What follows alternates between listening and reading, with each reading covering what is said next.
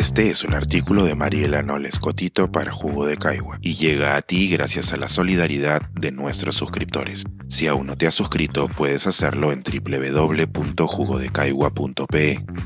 Ahora puedes suscribirte desde 12 soles al mes.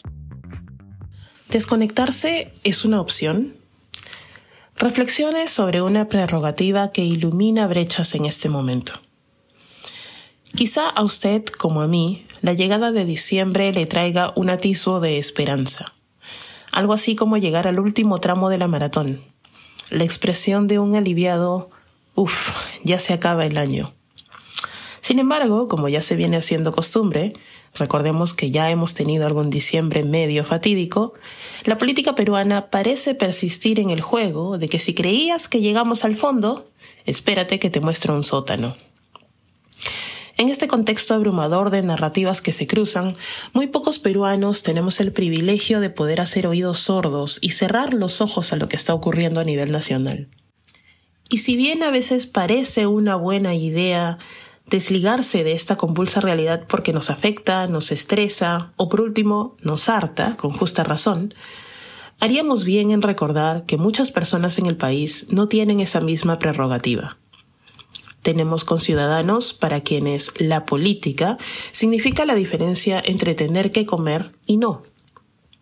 Y que independientemente de las decisiones que tome una o un presidente en un palacio en Lima, su inseguridad personal es un tema concreto y urgente, además de materia ineludible en esta coyuntura.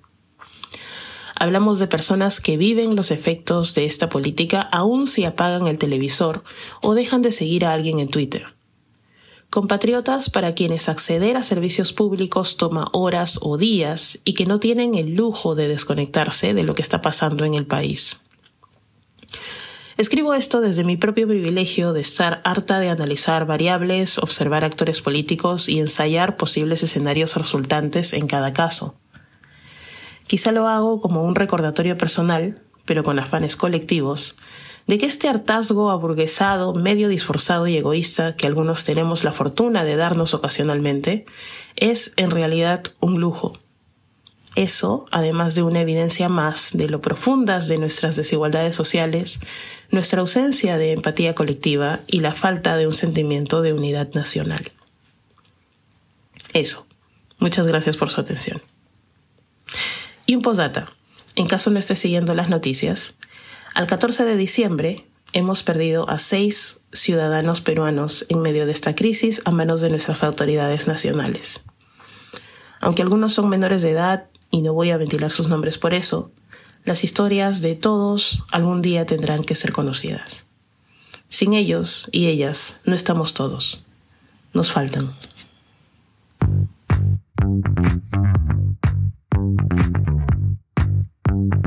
Pensar escribir, editar, grabar, coordinar, publicar y promover este y todos nuestros artículos en este podcast cuesta y nosotros los entregamos sin cobrar.